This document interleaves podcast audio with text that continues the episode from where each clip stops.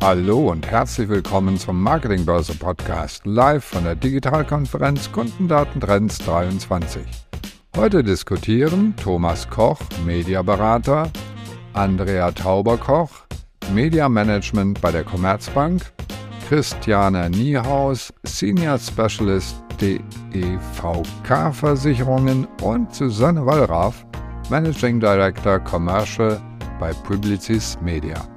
Darüber, wie Werbung Treibende den richtigen Mediamix wählen und welche Medien sich für welche Aufgaben eignen. Viel Spaß beim Zuhören. Liebe Zuhörerinnen und Zuhörer, ihr seid bei Mediaselektion und Media Balance für, für Dummies. Wie wählt man die richtigen Medien, den richtigen Mediamix und wie die richtige Balance zwischen digitalen und analogen Medien? Also welche Medien eignen sich überhaupt für welche Aufgaben? Welcher Mix verspricht den größten Erfolg? Äh, es scheint, als wäre das eines der bestgehüteten Geheimnisse der Marketingwelt. Wir versuchen das zu lüften. Wir, das sind Andrea Tauber-Koch, wenn du so nett bist und bitte einmal winkst. Ähm, Andrea ist Media Management bei, verantwortlich für das Media Management bei der Commerzbank. Dann haben wir Christiane Niehaus. Sie ist Fachgebietsleiterin Kreation und Media bei DEVK Versicherungen äh, AG. Da musst du uns gleich mal erzählen, wie du das unter einen Hut bringst. Und Susanne Wallraff, Managing Director Commercial Partnerships and Investment. Keinesfalls bei einer amerikanischen Agentur, wie sich das gerade anhört, sondern bei Publicis Media. Ähm, freue mich wahnsinnig, dass ihr, dass, dass ihr mitmacht. Das Ziel eines solchen Roundtables ist es ja, äh, erst einmal mehr als nur eine Meinung zu präsentieren, äh, dann euch Geheimnisse zu entlocken, eine Diskussion entstehen zu lassen, äh, die dann, wir hatten gerade das schöne Wort vom Wissenstransfer, das dazu führt und damit also die Zuhörerinnen und Zuhörer irgendwie weiterbringt. Ich hoffe, ich habe die Latte damit hoch genug gelegt und mache, wie ich das immer tue, eine kleine Intro in unser Thema.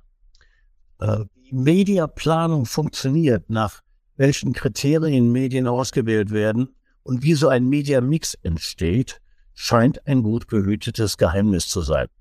Versucht man herauszubekommen, wie das vor sich geht, dann stößt man auf so etwas wie eine Wand des Schweigens. Also zumindest erfährt man nicht sehr viel. In den üblichen Lexika findet man natürlich Definitionen über Mediaplanung, aber nicht, wie sie gemacht wird und wie sie vonstatten geht. Als Mediaplaner bekomme ich ja eine Aufgabe, Einführung einer neuen Marke bei der Zielgruppe X oder Steigerung der Markenbekanntheit der Marke Y oder Steigerung des Umsatzes, immer wieder sehr gern gesehen, für die Marke Z. Wer sagt jetzt der Mediaplanerin oder dem Mediaplaner, welches Medium am besten für welches solcher Ziele eingesetzt wird und welches Media Mix den größten Erfolg dann verspricht. Gibt es dafür Handbücher, Anleitungen, eine Ausbildung?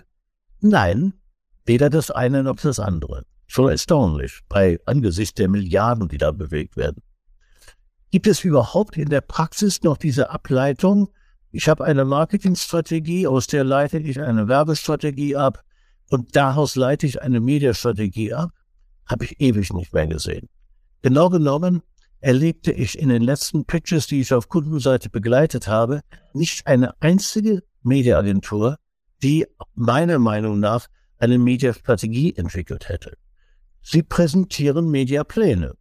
Wie aber dieser Mix entstand, das wird nicht erläutert, geschweige denn begründet. Aber er unterscheidet sich, der Mix, natürlich von Agentur zu Agentur recht deutlich. Ähm, völlig ungewohnt bei mir, provoziere ich mal ein bisschen. Und behaupte, Mediaagenturen bestehen zu 80 Prozent aus jungen Leuten ohne jegliche Lebens- und Berufserfahrung. Junge Mediaplanerinnen haben keinen blassen Schimmer von Marketing, Werbung und Media und werden kaum mehr richtig ausgebildet. Nach drei Monaten aber bekommen sie den Titel Media Direktor und werden auf die Kunden losgelassen. Jeder erfahrene Marketingleiter kennt die Medienwelt besser als Sie.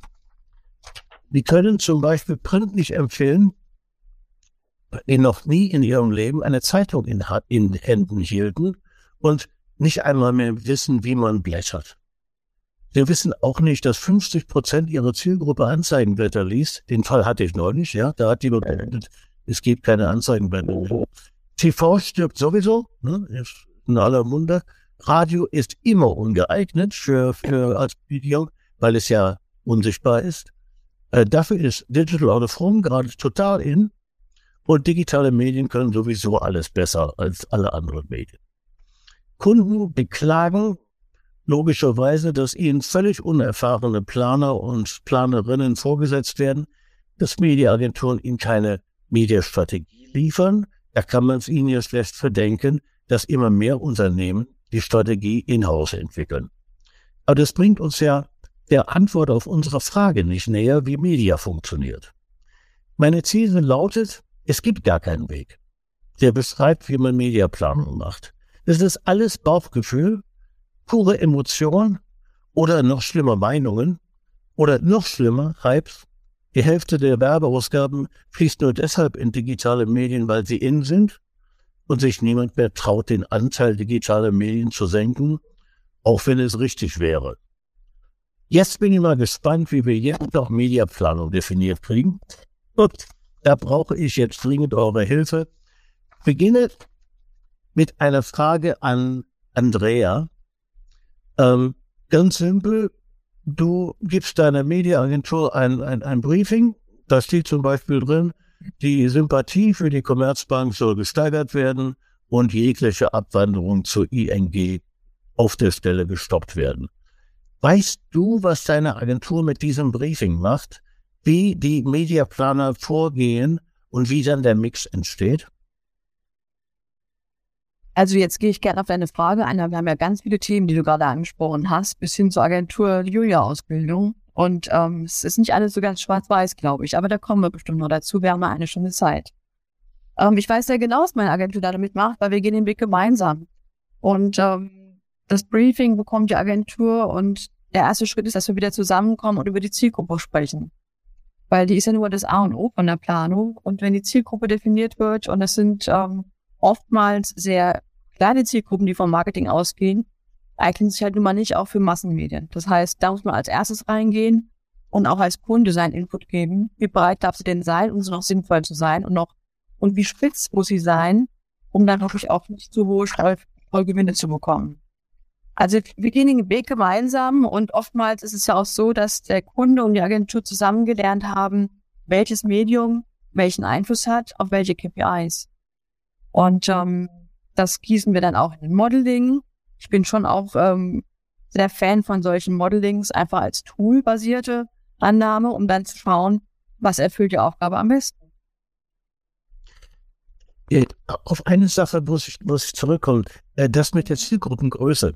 Das, das ist nämlich ein total interessantes Thema. Wenn man Byron Sharp liest, dann äh, spricht der uns ja eigentlich in die Gebetsbücher, dass wir unsere Zielgruppen zu klein machen. Ja. Äh, ich habe das auch so gelernt, ja. Ich, man hat mir beigebracht, vor so ein paar Monaten und Jahren, äh, ich, ich soll die Zielgruppe möglichst eng definieren, damit ich sie gut beschreiben kann und ihren Medienkonsum gut beschreiben kann.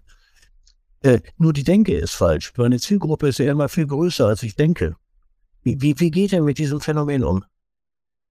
Also wir schauen was von, von der echt engen Kernzielgruppe, die Struktur an und wie sie tickt und erweitern dann so weit wie möglich, weil es macht ja keinen Sinn, wenn du im Fernsehen gehst und Zielgruppe hast mit zwei Millionen Potenzial.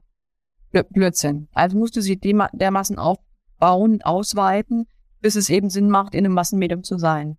So gehen wir vor. Und es ist in meinen Augen, früher war das so, dass man sie möglichst klein definiert hat, aber es macht bei Massenmedien einfach keinen Sinn. Kennt ihr die, die Personas, die werden ja gerade wieder beerdigt, äh, las ich neulich. Ähm, ich, ich, ich, als die, als die vor ein paar Jahren wieder aufkamen, habe ich mich totgelacht, ja, weil das ist ja das, das Schöne am, am, am Alter. Du weißt ja, wo, wo alles herkommt. Du hast alles auch schon mal erlebt. Äh, Personas sind eine Erfindung der Werbeagentur Leo Burnett. Wir schreiben die 70er Jahre, ja. Und da haben die eine tolle Idee gehabt, wie sie sich als, als Werbeagentur differenzieren können, indem sie die Zielgruppen nicht Männer oder Frauen nennen, sondern äh, Anita oder Karl, ja. Und so entstanden die Personas und die sind wieder abgeschafft worden nach ein paar Jahren, weil sie nicht funktioniert haben. So, dann kommt das Jahr 2020 und auf einmal sind die Personas wieder da. Ich, ich, ich liebe sowas, ja. Das ist, das, das, das macht mir größte Freude. Aber jetzt sind sie ja wieder ähm, angeblich ähm, äh, gehören sie wieder zum alten Eisen und bin gespannt, was als, als, als nächstes kommt. Ähm, bringt uns auch nicht weiter. Naja. Christiane. Naja, naja. Also mit der Personas finde ich, also das bringt einen schon ein Stück weiter, aber wenn du als Unternehmen hingehst, du hast nicht 100 Personas, dann bringt es dich halt nicht mehr weiter. Ne? Also das ist halt, äh, ich glaube, so die Frage, weil das kommt ja auch so von der Markenpersönlichkeit, weil eine Markenpersönlichkeit entwickelt ja auch sehr persönliche, eine persönliche Ebene, damit sie halt also von den Kunden also auch äh, so wahrgenommen wird. Und ähm, insofern macht das halt schon ein Stück weit Sinn. Aber zu kleinteilig in solchen Dingen unterwegs sein, ist halt nichts. Ne? Weil der ist ja Ja, das ist die wichtige Aussage. Weißt du, warum du ähm, Personas und Typologien gut findest? Weil sie funktionieren grundsätzlich nur bei Pkw im Pkw-Markt und im, im Finanzdienstleistungsmarkt. In allen Märkten, also da, wo am meisten Geld ausgegeben wird, äh, fun funktioniert das nicht. Das ist auch faszinierend, oder? Also bei FMCG funktionieren weder Personas noch Typologien. Noch nie. Ne? Ja, das glaube ich. Aber Christiane, ich habe ich hab eine ganz konkrete Frage an dich. Und zwar, ähm, du, du arbeitest ja mit Gravatz und Partner zusammen. Äh, eine Kreativagentur, die ich glaube, ganz gut zu kennen und von, von der ich auch eine sehr, sehr gute Meinung habe, insbesondere was ihr Verständnis für Media betrifft. Äh, also ich glaube, dass die Kreativen dort Media sehr, sehr gut verstehen. Mhm. Wer, wenn, wenn du eine Kreativagentur hast, die Media kann und dann womöglich noch eine Mediaagentur beschäftigst, äh, wer hat dann jetzt den, den stärkeren Einfluss darauf, welche Medien eingesetzt werden? Das kann man nicht äh, abschließend halt sagen. Also bei uns ist der Prozess halt äh, ein ganz anderer. Wir sitzen halt wöchentlich, also mit allen Teilen zusammen am Tisch. Mit, äh, Kreation und Media? Ja. ja. Seit und? Jahren. Seit Jahren. Also weil weil äh, es gibt ja Ideen, die aus der Kreation geboren werden, aber es gibt auch Ideen, die aus der Media kommen. Und ähm, je nachdem, was ich in der Kreation entwickle, also brauche ich natürlich auch eine andere Media. Also, dass ich dann auch jenseits der ausgetretenen Pfade halt denke. Also wir befruchten uns gegenseitig und das ist ähm, ja ein Arbeitshub. Ich, anders würden wir das auch gar nicht schaffen, irgendwie eine Durchdringung zu haben als so. Ähm, ja, Du, du weißt aber schon, dass du jetzt mit dieser Aussage, nämlich Kreation und Media gehören ganz, ganz eng zusammen und müssen sich regelmäßig austauschen. Äh, und dann soll mal der Media-Mix daraus entstehen, dass du damit zu einer Minderheit gehörst, und zwar zu einer Minderheit von maximal zehn Prozent der Kampagnen, die so entstehen. Mag sein. Wie bist denn du auf die Idee gekommen?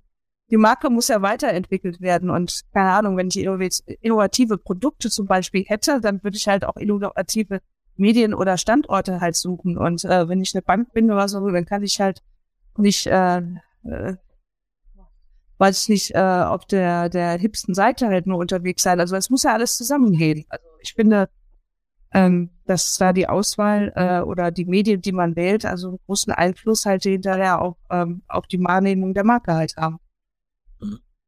Beispiel äh, Finanzdienstleistungen, wir arbeiten mit Vertrauen. Ja. Und Vertrauen ist ja auch ähm, dann auch mal etwas Besonderes. Da kann ich mir auch nicht äh, alles erlauben. Ähm, äh, das stimmt. Und wenn Andrea lächelt gerade, weil auch Finanzdienstleister vertrauen. Ähm, ja. Also Ferrero, die brauchen kein Vertrauen, ne? Nicht so viel Vertrauen wie ein Finanzdienstleister, glaube ich. ich verstehe absolut, was ihr meint. Und äh, natürlich hat das Einfluss auf eine Kampagne und dann würdet ihr ja, wenn ihr Medien einsetzt, die Vertrauen erwecken, würdet ihr ganz wenig digitale Medien einsetzen, ne? Meine Zielgruppe vertrauen sehr den digitalen Medien. Also das kann man, glaube ich, auch nicht so pauschal sagen. Das ist jetzt deine Meinung wahrscheinlich zu digitalen Medien, aber wenn du die Trumpianer dir anguckst und die Medien, die konsumieren werden, die alle sagen, das sind total vertrauenswürdige Medien alles.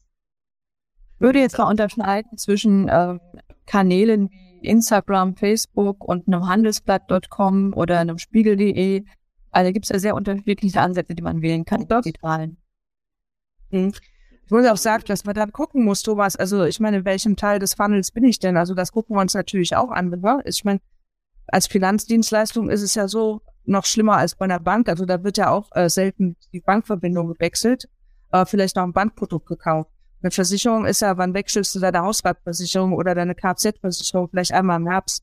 Also es ist ja ein Pro Prozess, wo ich ähm, ähm, die Leute ja erstmal zu bekommen muss, dass sie überhaupt überlegen, dass sie uns in Relevant Set kriegen. Und da spielt natürlich äh, jedes Medium im Funnel auch unter Umständen eine andere Rolle. Und dann wirst du hinten raus natürlich digitaler.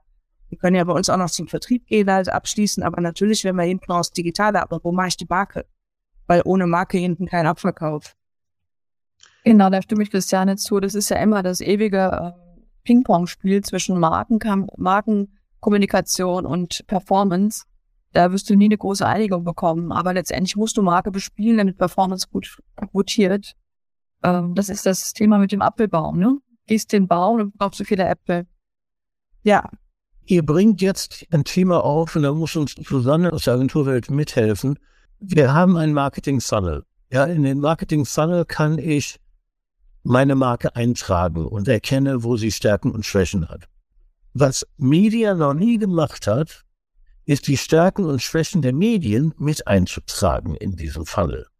Weiß ich nicht, ob ich das jetzt unterschreiben würde. Also äh, es gibt ja schon auch sehr, sehr, sehr star starke Bestrebungen herauszufinden, sage ich mal, wer schaut sich äh, auf, auf der nicht digitalen Ebene beispielsweise irgendwelche äh, Werbung an und kauft dann digital oder umgekehrt. Also das wird schon versucht abzubilden. Ob das immer zu 100 Prozent gelingt, sei dahingestellt. Aber ich glaube, diese, diese Betrachtung, was das kaufentscheidende, der, der kaufentscheidende Medienkontakt da, die gibt schon. Die ist halt nicht immer super einfach äh, nachzuvollziehen. Und es ist ja auch meistens eine Kombination aus mehreren Medien. Also, dass jemand monomedial unterwegs ist, sollte hoffentlich nicht mehr der Fall sein. Ja, genau da wollen wir ja hin. Äh, weil du, du, du sprichst dieses Phänomen des Last Click an, ja ich kann, ich kann in deiner digitalen, digitalisierten Medienwelt schon feststellen, wo der letzte Kontakt digital hergestellt wurde vor dem Kauf. Aber ich weiß nicht, ja. welcher Kontakt den Einfluss hatte. Ne? Ja, das ist richtig. Der Impulsgeber, den nennen wir da so. Ja. Äh? Und dafür brauche ich ja wiederum den Marketingfunnel. Ja, um, um mir das ja bildhaft vorzustellen. Ja. Und da behauptet, äh, behauptest du, Susanne, das hätten die Mediaagenturen drauf? Ob es jetzt alle und zu jeder Zeit äh, drauf haben, sagen wir dahingestellt. Das hängt natürlich auch sehr stark mit der Datenverfügbarkeit, von der Datenverfügbarkeit ab.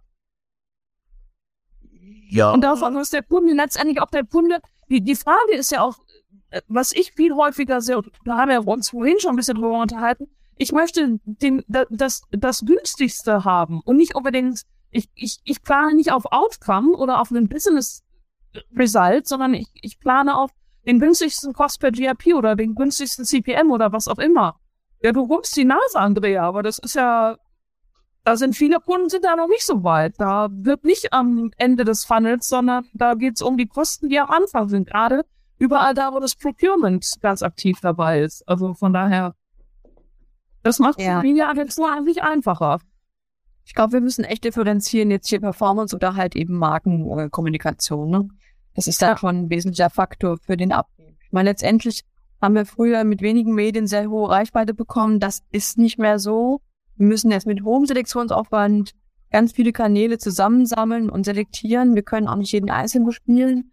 Das ist alles wahnsinnig aufwendig geworden. Und letztendlich ist der Mix, der dann dabei rauskommt, der es dann halt macht. Und da zählen natürlich auch die Datenbestände des, des Kunden dazu. Wir leisten uns ein monatliches Tracking. Wir wissen, wer, welcher Treiber für welches KPI ist. Ähm, da gibt es viele Hilfsinstrumente von Agenturen, auch von Medien. wenn Kunden eben kein Tracking sich leisten. Aber da hat man schon viele Datengrundlagen, die man auch nutzen kann, finde ich. Aber ihr habt natürlich auch viele Informationen in-house, ne? Also das hat wahrscheinlich auch nicht jeder. Was jetzt für die äh, Medienselektion ähm, nicht unbedingt verwendet werden darf, ja, ist ja nun mal äh, Datenschutz bei Banken sehr hoch. Aber für Medienauswahl ist das, äh, das Werbechecking, was wir beziehen, sehr, sehr relevant. Dass ja. wir eben welches Medium auf was einzielt. Es gibt, es gibt sehr wenige Märkte, dazu gehören Banken, Versicherungen, Mobilfunk, ja, zum Beispiel, oder, oder Pkw-Hersteller, die sehr, sehr viel über ihre Kunden wissen, ja. Ähm, und diese, dieses Wissen äh, für, für, die, für die digitale Medienselektion dann auch nicht einsetzen dürfen. Aber wir, wir sind hier gerade auf einem sehr richtigen Weg. Der, die Aufgabe des Kunden ist doch ausschließlich im Briefing sein Marketingziel klar zu formulieren. Denn die Kompetenz der Agentur besteht ja darin, dann den Weg über die Medien aufzuzeigen, welche Medien sich eignen, um, um dieses Marketingziel zu erreichen. Ähm, also in, in, in, in the best world, ja, also wo, wo, alle, wo alles ideal ist, die ich so lange nicht mehr gesehen habe. Aber das ist, das wäre ja der richtige Weg. Ja. ja jetzt hat aber Susanne behauptet, dass der, die Kosten dabei irgendeine Rolle spielen. Das ist doch falsch. Ja, der, der Kunde hat ein Marketingziel und das soll erreicht werden. Das hat ja mit Kosten nichts zu tun. Nach meinen Erfahrungen gibt es ja auch innerhalb eines Werbungtreibenden durchaus unterschiedliche Stakeholder in so einem Prozess. Ne? Da, da ist die Andrea, ich weiß jetzt nicht, wie es bei der Commerzbank ist, die, die, die hat quasi die Marketing- und, und Mediasicht. Dann gibt es dann einen Einkauf und der Einkauf wird darauf bezahlt, wie viel möglicherweise in einer an Ersparnis im nächsten Jahr bringen kann. Ja, ich weiß nicht, ob es das bei der Commerzbank gibt, aber bei den FMCGs ist es schon jetzt, sage ich mal, relativ gängig. Das heißt, ich habe doch schon mal auf Kundenseite divergierende Zielsetzung. Ich hatte heute Morgen ein Gespräch mit der sagte, wir müssten eigentlich viel mehr, da ging es jetzt um TV, viel mehr Primetime haben. Da habe ich gesagt, das macht wahrscheinlich Sinn, nur da werden eure Kosten steigen.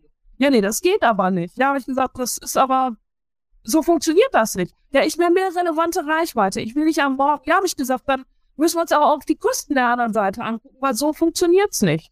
Deshalb habe ich ja eben in meiner Frage an, an Andrea so, so, so betont, dass der Kunde sein Marketingziel formuliert und bitte keine Cost per GRPs mit in das Marketingziel reinsetzt, ja, weil zunächst einmal geht es darum, welches Medium und welches Mix an Medien ist in der Lage, dieses Marketingziel zu erreichen. Ja? Da gibt es teure Medien, es gibt billige Medien, es gibt bei den teuren Medien gibt's billige Plätze und das ist ja alles, das weiß ja alles jeder. Ne? Aber Thomas, die Frage ist ja an für sich, ob ich mit einem, ähm, ja, also nicht so ähm, einkaufs äh, gemachten äh, Mediaplan nicht weniger erreiche als mit einem Qualitätsmediaplan, der unter Umständen teurer ist. Das ist ja vielleicht auch mal so der Test Case, den ich, glaube ich, der würde sehr wahrscheinlich zu 99 Prozent eintreten. Also dass der Qualitätsmediaplan mehr letztendlich bringt als äh, Rudis Reste. Sage ich jetzt mal überspitzt, Rudis Resterampe, wo man also echt nur um alles gedrückt hat und morgens in Zeitschienen unterwegs ist und irgendwelche Zwei-Drittplatzierungen halt hat, um Kosten zu optimieren. Wobei es durchaus, ich war, habe ja mal auf Kundenseite gearbeitet. Ich habe da für einen Markenartikelhersteller aus dem, sage ich mal, südlich von Frankfurt gearbeitet. Der war mit so einer Strategie ausgesprochen erfolgreich. Mit, mit Rudis Resterampe. Wie, wie Christiane es klar. Auf Christiane zurückkommen, weil Christiane hat es genau angesprochen, was ähm, vom, vom Kunden reingegeben werden muss, finde ich. Du, also das Briefing der, an die Agentur sollte natürlich schon beinhalten, was der Kunde sich so vorstellt. Also ich bin halt auch auf verschiedene Seiten schon gewesen, auch Vermarkterseite, auf Agenturseite, ist auch Kundenseite. Ich schreibe natürlich wesentlich mehr meine Vorstellung in das Briefing rein, ähm, um einfach eine Guideline zu geben, wohin ich denke, damit die Agentur es A überprüft und mitgehen kann oder halt sagt, hm, wir sehen aber einen anderen Ansatz. Ich finde, das ist halt dieses Miteinander mit einer Agentur auch, was ich auch sehr befruchtend finde. Und zum Thema äh, Kosten. Also die sollten eigentlich im Vorfeld ähm, auch schon besprochen sein. Und ja, wenn ich Leuchtturmplatzierungen buche im Fernsehen, äh, die ich einfach dann auch intern hochhalten kann, dann ist es natürlich teurer. Das muss man auch akzeptieren. Und auch wissen, logischerweise. Aber das ist natürlich selbstverständlich. In, in jedem Feld, in dem man arbeiten kann, geht es auch um Wirtschaftlichkeit. Es geht immer um, Ja, auch um den wirtschaftlichen Einsatz von Mitteln. Ähm, da ist Media ja auch nicht anders. Der Vorwurf lautet ja eher, dass das bei, im Mediabereich im Vordergrund steht. Ja, die, die, die Preiswürdigkeit eines, eines Mediums. Und da bitte, ich bitte um Widerspruch, falls ich da falsch liege, aber die, die Kommunikationswissenschaft gibt's jetzt seit über 100 Jahren. Und sie hat uns bisher nicht nachweisen können, dass möglichst billige Werbeplätze besonders erfolgreiche Marketingpläne äh, erzeugen. Dieser Nachweis ist bisher nicht gelungen. billig ist ja nun auch kein, sag ich mal, also für mich ist es jetzt kein Selbstzweck. Also mit, ich, ich gehe ja immer auch davon aus, dass ich versuche, meine Reichweite zu maximieren und äh, also die Frage ist ja, mit welchem, sage ich mal, besten Mitteleinsatz komme ich beispielsweise im TV auf die höchste oder die gewünschte Reichweite. Also ich meine, Selbstzweck ist es ja auch nicht. Aber ich wollte noch mal ähm, eben dieses Mal, ich glaube, was was ganz wichtig ist, ist, dass dass dass Mediaagenturen und wahrscheinlich auch Kreativagenturen auch, sage ich mal, nicht nur auf Me- also für mich reinem Media Zielsetzung gebrieft werden, sondern auch auf, sage ich mal, Unternehmenserfolg oder was ist das, was der Kunde wirklich will? Der will ja nicht, ähm, also das Endziel ist ja nicht, dass ich meine Awareness erhöhen will oder das Endziel ist nicht, dass ähm, meine ba Markenwear, sondern das Endziel ist ja im Zweifelsfall mittel- oder langfristig, dass ich mehr verkaufe, dass ich mehr Versicherungen verkaufe an Leute, die langfristig bei der Versicherung bleiben oder die langfristig bei der Commerzbank bleiben oder ihre Kredite da möglichst haben, keine Ahnung, was jetzt die Zielsetzung ist.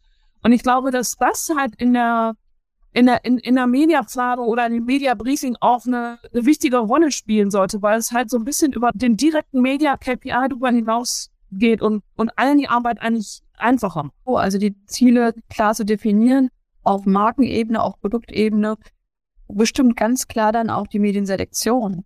Es ist natürlich ein anderes, äh, ein anderer Mix, wenn du eine Baufinanzierung bewerben möchtest als die Marke Commerzbank. Da geht man ganz anders ran. Da willst du eine emotionale Geschichte vielleicht erzählen. Also in der Vergangenheit war das zumindest bei uns so, dass wir halt mit der Marke ein ganz anderes Feld gespielt haben als eben auch produktbasierte Werbung. Dementsprechend ist die Agentur natürlich auch äh, gefordert, diese verschiedenen Ziele auch darzustellen in der Medienauswahl. Nehmen wir mal dieses Beispiel und leiten mal ab. Der Kunde hat eine Botschaft, die unters Volk muss. Ähm, meinetwegen, es gibt ein neues Produkt oder eine neue Differenzierung für, für eine Bank oder, oder eine Versicherung. Und die Agentur sagt jetzt, okay, wir brauchen jetzt Awareness für diese Botschaft, dafür brauche ich Reichweite. Ja, das ist ja nur eine der simpelsten Mediaableitungen, die vorstellbar sind. Dazu braucht man nicht besonders intelligent zu sein, weil es so, so herrlich logisch ist. Jetzt kostet diese Reichweite aber Geld. Ja, äh, äh, nichts ist teurer als Reichweite. Ja, und je, je höher meine Reichweite steigt, desto teurer wird sie. Da kommt der Kunde dann zurück und sagt, ja, das, das wird mir aber zu teuer. Ähm, wie, wie soll denn die Diskussion zu Ende gehen? Der Kunde hat recht oder? Naja, was heißt jetzt zu teuer? Also das ist halt, wenn du eine hohe Reichweite möchtest, um halt was, ich weiß nicht, Zahlen. du willst ja nicht nur eine Bekanntheit steigern oder sowas, du willst ja sehr andere Ziele als Unternehmen. Also dementsprechend musst du natürlich auch sehen, dass du ein Budget zur Verfügung stellst. Aber normalerweise äh, definiert ja der Kunde das Budget auch vorneweg. Da ist ja schon eine Grenze gesetzt. Ansonsten musst du die Zielgruppe kleiner machen, damit du da die Frequenz hältst. Wenn ihr das nächste Mal live bei unseren Experten-Roundtables mit dabei sein wollt, schaut mal auf digitalkonferenz.net vorbei. Dort findet ihr immer das Programm unserer aktuellen Digitalkonferenz. Das ist ein Ausweg. Aber wa- was ich tatsächlich beobachte, und zwar insbesondere in den, bei den digitalen Medien, ist, dass der Kunde erwartet, dass sein, sein Mediaeinsatz jedes Jahr billiger wird. Ja? Ähm, Susanne nickt gerade. Ähm, Ja, krass. Ja. Niedriger, also allgemein niedrigeres Budget und noch niedrigerer, ja. Und das Schöne an den digitalen Medien ist ja, äh, angenommen, ich habe in der Vergangenheit ein, ein, ein TKP gehabt von 12 Euro, ja, und der Kunde sagt, wir, wir müssen da übrigens äh, von den 12 Euro runter, ja, ich, ich muss auf 11 runter. Ne? Dann geht die Agentur zu Google und sagt, sag mal, kannst du mir das für 10 einkaufen? Ja. Google sagt, überhaupt kein Problem, ich gebe es dir für 9. Ja. Jetzt verkauft, ja. Ich, ich arbeite mit, mit, mit Forensikern zusammen, die, die, die, die, die, die nachvollziehen können, zu wie viel Geld geboten wird und wie sich der TKP entwickelt. Jetzt, jetzt, jetzt verkauft Google an die Mediaagentur für 9 Euro. Die Mediaagentur verkauft den Kunden für 11 Euro, ne, verdient noch 2 Euro nebenbei. Der Kunde ist glücklich, weil er ein, im, im TKP 1 Euro gespart hat. Und kein Mensch interessiert sich dafür, wo diese Werbeauslieferungen landen. Google ist jetzt vielleicht ein bisschen schlechtes Beispiel für sowas, glaube ich. Also aber für 70 Prozent der digitalen Auslieferung in Deutschland äh, verantwortlich. Mhm. Das wird ja fast alles an Google gegeben. Liegt dann eher an dem Search-Mechanismus, glaube ich. Also die meisten unserer Kunden haben ja entweder Whitelists, also was erlaubt ist, oder Blacklists, was nicht erlaubt ist. Also ja. und daran wird sich auch gehalten und das wird auch getrackt von vielen, äh, von vielen Werbezeiten. Also Genau, aber es gibt ja bei Google, wenn du da eine Anzeige und die dann da steuern, also das aufgrund des Anzeigentextes oder so, Google selber optimiert.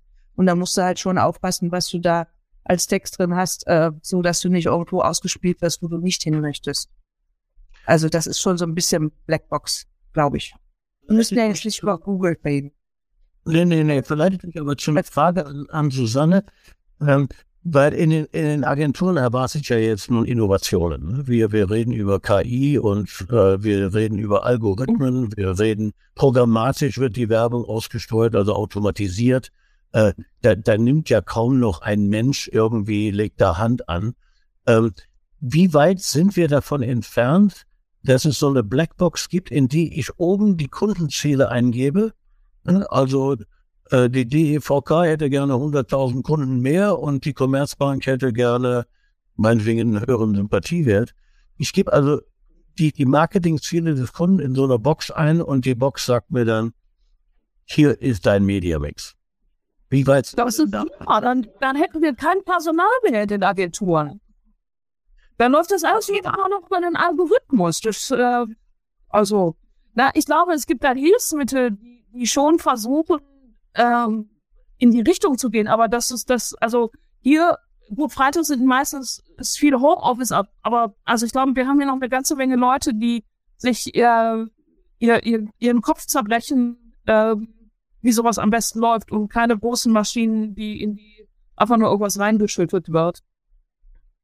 Also er muss ja immer vorher deine Arbeit machen, dass dich hinterher Tools dabei unterstützen, ne? Dinge auszuführen oder oder äh, auf einer DSP oder keine Ahnung abzustimmen, wie viel äh, musst du vorne im Brand Channel äh, Teil halt nochmal erhöhen, weil hinten zu wenig rauskommt oder das Verhältnisse verschieben und Optimierung vornehmen. Das wird ja, das wird vermutlich ein bisschen einfacher werden demnächst in Zukunft, je mehr technische Unterstützung du hast. Aber trotzdem musst du es ja machen.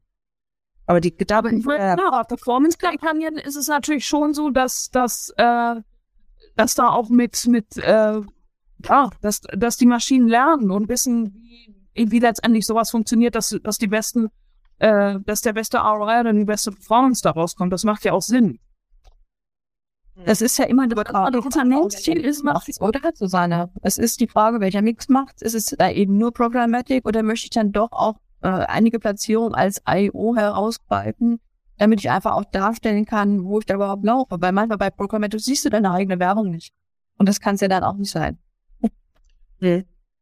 Aber normalerweise, normalerweise, es gibt ja auch die wenigsten, also ich kenne gar keine Kampagnen, die zu 100% programmatisch laufen. Also. Ja. Wird immer so promoted, aber ich glaube es auch nicht. Das, das müsste man ja eigentlich auch sofort abschaffen, äh, weil die, die, in die programmatische Maschine geben ja im Grunde genommen alle sehr ähnliche Daten ein. Ja, die, die Zielgruppen, die erinnern sich doch sehr, sehr stark und, und ähm, die, die, die, die, die, die äh, Datengesetze erlauben mir gar nicht, dass ich mit Kundendaten da ein, äh, spiele. Äh, im, Im Grunde genommen kommt, würden dann immer die gleichen Mediapläne rauskommen. Da kommt ja kein Mediaplan in dem Sinne aus, aus einer programmatischen Ausspielung raus. Das ist ja Teil eines Mediaplans. Das ist ja quasi nur die digitale Belegung eines Mediaplans. Genau, eine Beschreibung einer Zielgruppe und was du bereit bist dafür zu zahlen. Ja, ja, aber die Zielgruppen sind sich ja alle ähnlich. Ich, ich, äh, die Zielgruppe lautet immer 20 bis 49-Jährige, mal Männer, mal Frauen. Ah, ah, ah, ah, ah, oh. Ich bitte um Widerspruch. Also definitiv nicht. Äh, unsere Zielgruppen sind dann doch etwas anders, älter und auch noch äh, ein bisschen mit einem gewissen Haushaltseinkommen versehen. Also ich begrüße momentan so ein bisschen diese, diese Cookiness-Zeit, weil da kommt man immer noch viel mehr in das kontextuelle Targeting, also das umfeldbasierte Targeting. Und ähm, das ist eigentlich sowas, was ich sehr, sehr gut finde, weil äh, letztendlich hat das cookie-basierte Targeting ja auch nicht wirklich immer so funktioniert. Und umfeldbezogen finde ich dann einfach dann wirklich auch relevanter. Und wir wissen, dass wenn wir in gewissen Umfeldern platzieren, dass einfach die Werbewirkung verstärkt wird. Genau. Mehr im Userinteresse. Äh, Cookieless hin, cookieless her, die digitalen Medien erzeugen ja kaum eine Reichweite, die über 30 Prozent hinausgeht. Äh, eben, eben haben wir gesagt, Reichweite kann durchaus ein, ein, ein Ziel sein, ja. Ähm, also das, das, das führt ja automatisch zu, zu, zu einem Media-Mix. Wenn ich aber jetzt ähm, drei Agenturenbriefe mit dem gleichen Briefing bekomme ich drei völlig verschiedene Media-Mixe. Wie entsteht denn so etwas? Arbeiten die in verschiedenen Media-Universen oder wie funktioniert das? bekommst du wirklich drei komplett unterschiedliche Media Mixer. Also das kann ich mir eigentlich nicht vorstellen. Von dem letzten Pitch mal aus Erfahrung. Wir haben sehr, sehr ähnliche Pläne gehabt, wo es uns sehr schwer fiel, auch zu sagen, wo ist jetzt die Nuance, die euch unterscheidet. Das ist dann irgendwann Chemistry, ja.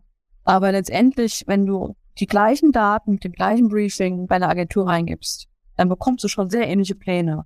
Da gibt es ein paar Ideen, die ein bisschen abweichen, da ist dann so ein bisschen der gewisse Schnick noch dabei, aber die Ableitungen der Medien, die, äh, der Mediamix, der war doch recht, recht nah beieinander. Von breiten Zielausgruppen oder, oder sag ich mal, äh, nee, muss nicht unbedingt breit sein, aber wenn du, wenn du klassische FMCG mit großen Zielgruppen hast, wirst du immer als Kernmedium mit TV haben.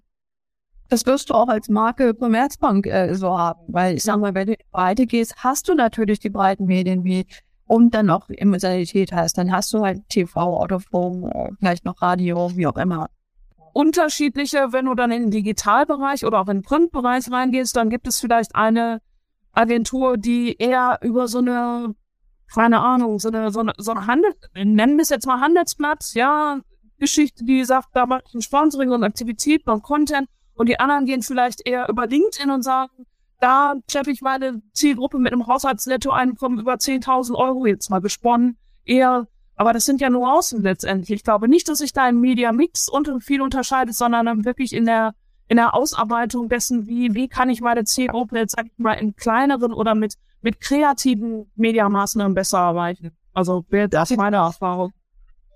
Das ist das Stichwort, äh, Kreativität. Wenn ich als Kunde drei Agenturenbriefe und bekomme drei identische Mediamixe, dann würde ich durchdrehen, ja. Wenn ich zu einer Kreativagentur gehe, und briefe die, auch mit dem gleichen Briefing, bekomme ich drei völlig verschiedene Kampagnen.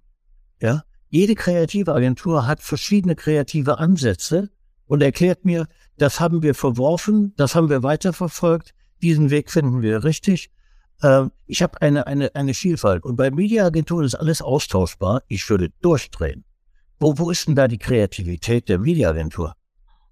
Na, also die Kreativität ist ja nur nicht in der, also ich meine, wir basieren ja alle unsere, unsere Mediapläne auf, auf, auf Datenquellen, Datengrundlagen, auf, keine Ahnung, AGF, was auch immer, den ganzen Markt Mediastudien. Da sollte ja eigentlich das Gleiche überall rauskommen, sonst wären wir ja blöd. Also sonst würde irgendjemand einen Fehler machen, weil so viel Interpretationsmöglichkeit lässt das aus meiner Sicht nicht zu wie gesagt, wo wir dann sicher uns unterscheiden, sind vielleicht die Nuancen, wo jemand sagt, der eine sagt, oder das ist dann da auch, wo die Kreativität rauskommt, wo ich dann sage, ich mache mit, was ich eben sagte, ne? Vielleicht mit der Handelsblattgruppe war es, der andere sagt halt, weil eine reine Kreativagentur arbeitet ja nicht mit, mit Markt Media Tools. Da redest du dann halt immer, also wenn du in der Media, also äh, zum Pitch hast oder so, dann kommt dann halt das Ergebnis, dann reden wir über Leuchttürme ne? Dass du dann halt nochmal was einbaust, also genau. was wirklich, ob das jetzt ein besonderes Sponsoring im TV, wo du dich an der Rüde der Löwen klemmst und da irgendwas machst oder, ja. oder Handelsblatt, was du zusammen sagst, also. Aber das sind Leuchttürme, die dann insgesamt, also alles unterstützen. So, und wenn du dann eine, eine Mediaabend hast, die vielleicht auch schon kreativ ein bisschen andenkt oder so, dann, dann hast du da einen großen Unterschied halt. Und dann, wenn ich, wenn ich die Heule des Löwen nehme, dann wird es wahrscheinlich noch zwei bis drei andere Formate vielleicht in anderen Sendergruppen geben, die aber auch ein ähnliches Zuschauerprofil haben, eine ähnliche Affinität haben, eine ähnliche Reichweite haben, weil sonst hast du es ja auch letztendlich nicht. Ja.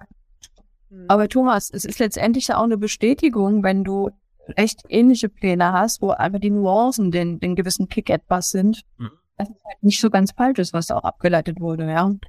Also das ist ja schon auch ein positiver Aspekt. Aber wenn du Kreativität ansprichst, das ist eigentlich ja ähm, auch nochmal ein Thema, was wir, was wir besprechen sollten, weil wir vergessen immer bei den ganzen Diskussionen bei Media, wie hoch der Anteil der Kreation ist. Und das Media halt immer wirklich ein kleiner Teil ist, er zwar super sitzen muss, weil viel Geld fließt, aber die Kreation ist natürlich auch das entscheidende Maß. Also ich habe, ich habe ja auch gewisse Erfahrungen gemacht in diesem Markt und äh, die Kampagnen, die ich verantwortete, die sehr, sehr erfolgreich waren, also richtig durch die Decke gegangen sind, sind alle aufgewartet mit besonders kreativen Mediamixen. Mhm. Die sind nämlich, weil ich, ich, ich bin dadurch zum Schluss gekommen, dass die Endverbraucher durchaus merken, nicht nur, wenn die Kreation immer gleich ist, wie meinetwegen bei Bier, ne? Wir arbeiten immer mit den gleichen Farben und mit Wasser und äh, äh, dass das auffällt, sondern auch wenn, wenn der Media-Mix immer gleich ist, ja, und, und es überhaupt nicht abweicht und sich nicht verändert, dass das der Endverbraucher auch merkt. Und ähm, immer dann, wenn wir abgewichen sind von dem, was die Wettbewerber machen, sind die Kampagnen durch die Decke gegangen. Also da müsstest du jetzt mal ein Beispiel nennen, weil ich, ich tue mich da ein bisschen schwer mit der Aussage. Ähm, die ist auch nicht wissenschaftlich haltbar. Das ist Beobachtung. ja, äh, du lachst, Christiane. Ähm, ich, ich runzel, ich runzel. Ähm, ohne jetzt, jetzt äh, Kampagnen zu beschreiben, ähm, die SPD-Kampagne gilt als eine der erfolgreichsten Kampagnen der letzten zehn Jahre. Wir haben den Marktanteil der SPD um 80 Prozent gesteigert. Ja, von 14 Prozent auf fast 26 Prozent. Ähm, wir haben alles anders gemacht, als politische Parteien normalerweise gemacht haben. Ja, wir sind von der Zielgruppendenke her anders hergegangen. Wir haben den Mediamix gewählt nach Botschaften. Ja, wir hatten Themenzielgruppen. Äh, wir, wir haben Nadelstichkampagnen gemacht. Wir haben alles anders gemacht. Und diese, also ihr hattet zum Beispiel kein Autoform und kein Fernsehen dabei. Äh, Fernsehen ist beschränkt, ja. Äh, Autoform hatten wir und das hat sich erneut, also gerade das Papierplakat, als sehr, sehr erfolgreich erwiesen. Ja. ja, aber was habt ihr denn dann anders gemacht? Weil ich sehe immer ganz viel Wahlplakate. Ich würde gerne mal kurz ein Beispiel bringen, ja, weil ähm, ich kann verstehen, was Thomas meint, aber du kannst natürlich nicht eine Kampagne mit nur ideenreichen äh, Teilen bewerben. Du musst natürlich dann auch reichweitenstarke Medien haben. Wir hatten ja diese Pferdeschwanzkampagne mit der Frauennationalmannschaft. Wir hatten Grand F bekommen. Grand FI, wow. Aber natürlich hatten wir TV und Autoform, aber wir hatten auch die Beklebung von ähm, diesen Wartebänken an den U-Bahn-Stellen, äh, wo dann die Nationalmannschaft draufgesetzt wurde, praktisch als, als Folienbeklebung. Das ist auch durch die Decke, aber das war halt nur ein ganz, ganz kleiner Teil der Kampagne. Ich glaube, das ist das, was du meinst, dass man so ein paar Sachen rausgreifen müsste als, als Media-Idee, die halt einen besonderen Effekt haben. Und äh, da stimme ich dir zu, da müsste es immer welche geben. Und das sind auch die Nuancen, die ich halt angesprochen habe bei den Unterscheidungen der Mediapläne. Das sind genau die Dinge, die eben dann on top kommen, die so das gewisse Etwas bringen. Ich glaube, dass du, äh, natürlich braucht eine Kampagne reichweitenstarke Medien, ja, also TV oder, oder, oder. Das ist ja auch alles anders gemacht.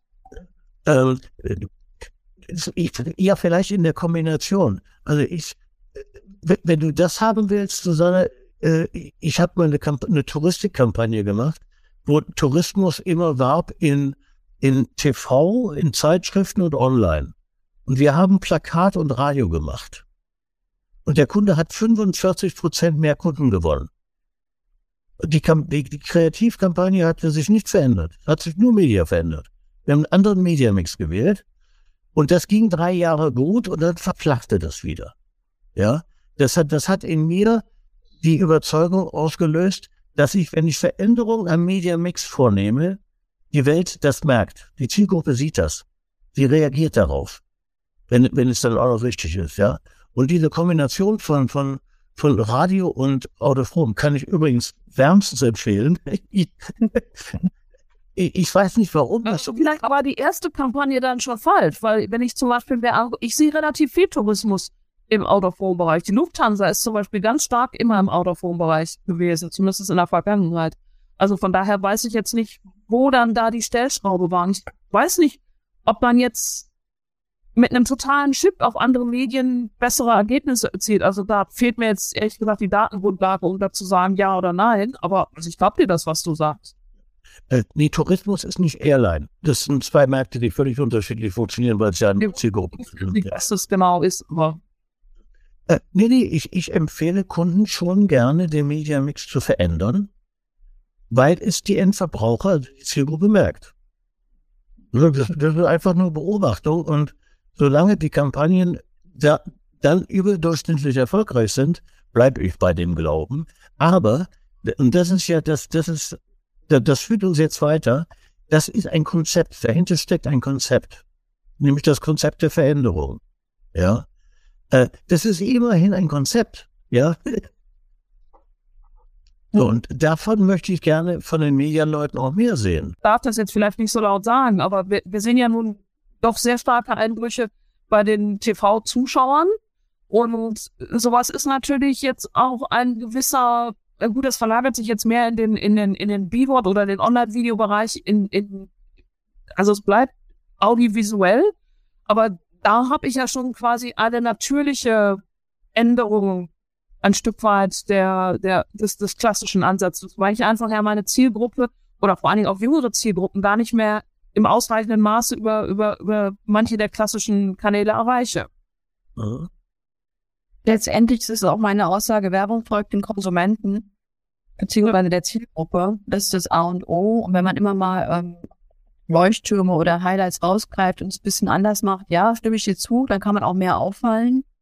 Und ähm, von daher widersprechen wir uns ja auch gar nicht. Also das ist schon, schon richtig. Ich meine, das, das ist übrigens das schönste Briefing, was man, was man drei Agenturen geben kann. Ähm, liebe Agenturen, wir brauchen TV als Basismedium, weil wir sind so FMCG-mäßig unterwegs, ja. Und jetzt, jetzt empfehlt uns bitte irgendwas Digitales noch dazu, also Bewegtbild. Da kommt jede Agentur mit der völlig anderen Lösung, ja. Die eine empfiehlt YouTube, die nächste empfiehlt Facebook und die nächste empfiehlt Digital Out ja.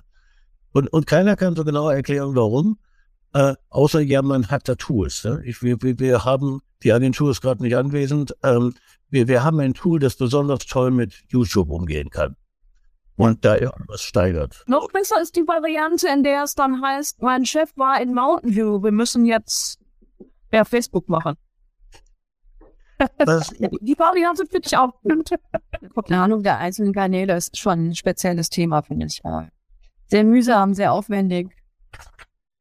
Ich meine, die Meinungen haben im Mediabereich immer eine Rolle gespielt. Ja. Ähm, ich bin ja noch groß geworden mit, mit Marketingleuten, denen ein Printplan vorgelegt wurde und die dann im Meeting ihre Ehefrau angerufen haben, um die Ehefrau zu fragen, welche dieser Zeitschriften sie liest. Ja? ja. Und wenn die Ehefrau Nein sagte, dann flog der wieder dieser Titel aus dem Plan raus. Das hat es immer gegeben, ja, die, diese Meinungen. Nur ich möchte, ich möchte gerne, dass sich der Mediabereich endlich mal weiterentwickelt. Ja, und, und, und von diesen Meinungen wegkommt. Wir haben im Augenblick die Meinung, dass digitale Medien alles besser können als jede, alle anderen Medien. Ja, das ist ja nicht die Meinung, sondern die Beweis, äh, du kannst es da besser beweisen oder so. Und es ist halt eine Ergänzung. Also ich glaube, weiß nicht, bist du besser? Wie viele Marken sind nur online unterwegs? Wer ist das? Wie viel Prozent? Also mit, mit der Aussage, online ist nur eine Ergänzung, kann ich gut leben. Nein, aber das ist ja, da fühlen ja mehr, mehrere Medien gehören ja zusammen. Also ich meine, du musst ja mindestens zwei haben, damit du das äh, ergänzen, also ergänzend halt äh, werben kannst. Also eins alleine würde ich ja, also wir würden das nie tun. Ich weiß, wir wahrscheinlich auch nicht, also Commerzbank, aber es gibt ja auch riesen Baustellen im, im, im Online-Bereich, ne? Also ich meine, da, da sind wir uns ja nun, sei es Viewability, sei es Brand Safety, also ich meine, das sind ja alles noch äh, und es, Richtig. das wird ja auch nicht besser. Also Lass uns über personalisierte Werbung reden. Ähm, da bin ich, bin ich absolut nicht von überzeugt. Das ist letztendlich der, der Grund meiner Meinung nach, warum sich Konsumenten verfolgt und ausspielend fühlen. Und was dann kommt, ist der Einsatz von Werbeblockern und die Ablehnung von Werbung. Das kann es ja dann auch nicht sein. Deswegen äh, finde ich, muss man da sehr vorsichtig auf der Zielgruppe umgehen und sehr sensibel auch überlegen, was kann, kann wie gedeutet werden, weil überall ist natürlich auch im, im Gespräch, die Daten werden verkauft, die Daten werden genutzt, das ist ja auch richtig. Aber Ja. man sollte eben da sehr sensibel vorgehen und gerade in Bezug auf Safety äh, auch den Konsumenten safe lassen. Ja. Und N gleich 1, ganz kurz noch als Abschluss, N gleich 1 gibt's immer bei allen. Ich weiß nicht, wie oft ich einzelne Umfelder verteidigt habe, aber zum Glück haben wir es ja dann noch weiterentwickelt und haben datenbasiert dann auch gute Möglichkeiten, ähm, Reichweite im Vergleich darzustellen und zu selektieren. Genau. Und ich muss halt sagen, wir wollen, Thomas, wir wollen halt auch Kunden überzeugen und nicht stalken. Weil die sollen freiwillig zu uns kommen, weil wir so gut sind. Ich, ich, ich hoffe, dass hier möglichst viele Menschen zuhören und sich das hinter den Spiegel nageln. Äh, weil das sind, das sind extrem wichtige Aussagen. Äh, wir, wir, wir, wir sind schon fast rum. Es ging, ging wahnsinnig schnell. Ähm, ich, ich, ich leite mal eine, eine, eine Schlussrunde ein, in der ich nach einem Modell frage. Äh, angenommen, es gäbe drei Faktoren, die die Wahl der Medien äh, beeinflussen würde. Das eine wäre Tools und Expertise, also Erfahrung. Das mittlere wäre, sich in die Zielgruppe hineinversetzen können, also Gefühl, ganz bewusst äh, dagegen gestellt, und dann Kreativität. Wenn, wenn, wenn ich beobachte, was ich in der Wirklichkeit sehe, dann sehe ich ganz, ganz viel vorne bei Tools und Expertise, sehr wenig Gefühl und Gespür für, für, für Medien äh, und ganz wenig Kreativität. Ähm, richtig wäre ein ausgeglichenes Maß, glaube ich, an, an, an Tools hineinversetzen und Kreativität. Bitte um eure Meinungen dazu. Wie meinst du die Verteilung jetzt auf diese drei Komponenten? Ja, die, die, dieses, äh, die die Balance zwischen den dreien. Ne? Also Tools, hineinversetzen, Kreativität, was, was sollte Media, die Mediawahl am meisten steuern? Ich würde wirklich dreimal 40 sagen, weil das ergibt mehr als 100. Und äh, letztendlich ist das Zusammenspiel ja immer auch, wie man im Media weiß, äh, in Fakt, der Mixfaktor ist immer höher zu gewichten. Deswegen würde ich halt wirklich sagen 40, 40, 40. Es muss Mhm. nicht alles ergänzen. Man kann da nicht das Einzelne gewichten. Natürlich muss es Kreativität geben. Absolut richtig. Aber toolbasiert, faktenbasiert finde ich schon auch sehr relevant. Und die Erfahrung kann sowieso keiner bezahlen. Widerspruch? Susanne? Ja, ich- Jahre? Im mittleren Teil ein bisschen schwierig, weil die Frage ist ja, wer und wessen Erfahrung? Ja, und die Erfahrung womit? Mit der Marke, mit einzelnen Medien, also von daher, ähm, und das wird dann natürlich sehr subjektiv. Ja, und du hast ja eingangs gesagt, wenn ich einen 25-jährigen Planer habe, dessen Erfahrung ist natürlich eine andere als meine oder, oder eure Erfahrung. Ne? Also von daher wäre ich mit diesem Erfahrungsblock, wäre ich jetzt ein bisschen vorsichtiger. Ich würde jetzt auch von mir nicht unbedingt sagen, ich kann mich in meine, in eine Zielgruppe, die ich nicht bin, äh, wirklich reinversetzen. Ne? Also von daher wäre für mich das Erfahrungs, glaube ich, ein Stück weit untergewichtet. Okay.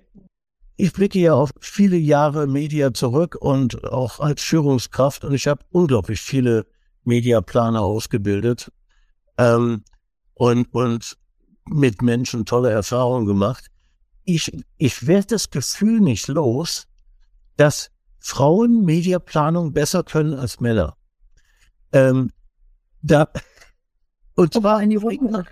und, und zwar hängt es zusammen mit, äh, also Männer können sicherlich, wenn man, wenn man sie in, in, Bildschirm, in Bildschirme starren lässt, äh, sind die ganz gut.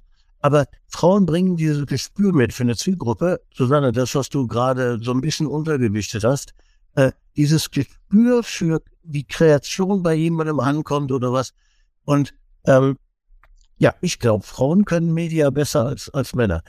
jetzt frage ich drei Frauen, ob sie das auch so sehen. Guck mal, ich habe gerade einen Screenshot gemacht. Ich, ja. Beantwortet ist deine Frage. ja, okay, ja, das ist eine klare Antwort. Gibt es, gibt es Widerspruch von euch beiden dazu? Interessante These. Ja, das konnte aber, ja. Ich weiß es nicht. Ich kenne auch mehr Frauen, die das halt machen als, als Männer, aber ich würde, also ich habe jetzt gerade einen bei mir äh, bei der DVK an der Seite, der kann das sehr, sehr gut, der Daniel. Und ähm, also ich würde das jetzt nicht ohne diese. Vielleicht haben wir das Berufsbild bis jetzt noch nicht so spannend gemacht, dass da so viele hingegangen sind. Also du, du möchtest, dass mehr Männer in die Media gehen? Why not?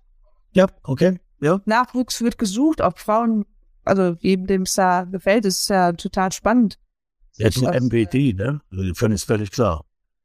Susanne, bitte deine Meinung zur Ach, also finde ich jetzt schwierig. Ich habe jetzt auch nicht so mit Gender und so. Also für mich ist es, äh, es gibt auf beiden Seiten, glaube ich, bei beiden Geschlechtern gute und schlechte. Und ich glaube auch eher das, was Christiane sagt, was äh, wahrscheinlich haben wir das den Männern vor allen Dingen in den unteren Ebenen noch nicht so richtig schmackhaft gemacht. Hm, ja, vielleicht. Dann äh, möchte ich mich gerne bei euch bedanken. Ähm, liebe Zuhörerinnen und Zuhörer, äh, ich, ich habe kein Schlusswort. Ihr, ihr, ihr habt gemerkt, das ist ziemlich kompliziert, was wir hier machen. Das ist von sehr, sehr vielen Faktoren abhängig. Und äh, das ist, glaube ich, auch rübergekommen. Mediaplanung macht riesengroßen Spaß. Das heißt, kommt alle in die Media und werdet glücklich. Ich danke sehr. Das war der Marketingbörse Podcast mit einem Mitschnitt der Digitalkonferenz Kundendatentrends 23 vom März 2023.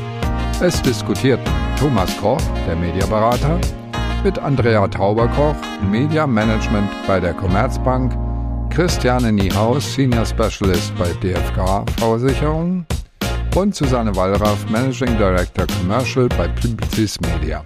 Danke fürs Zuhören und gerne das nächste Mal live bei digitalkonferenz.net.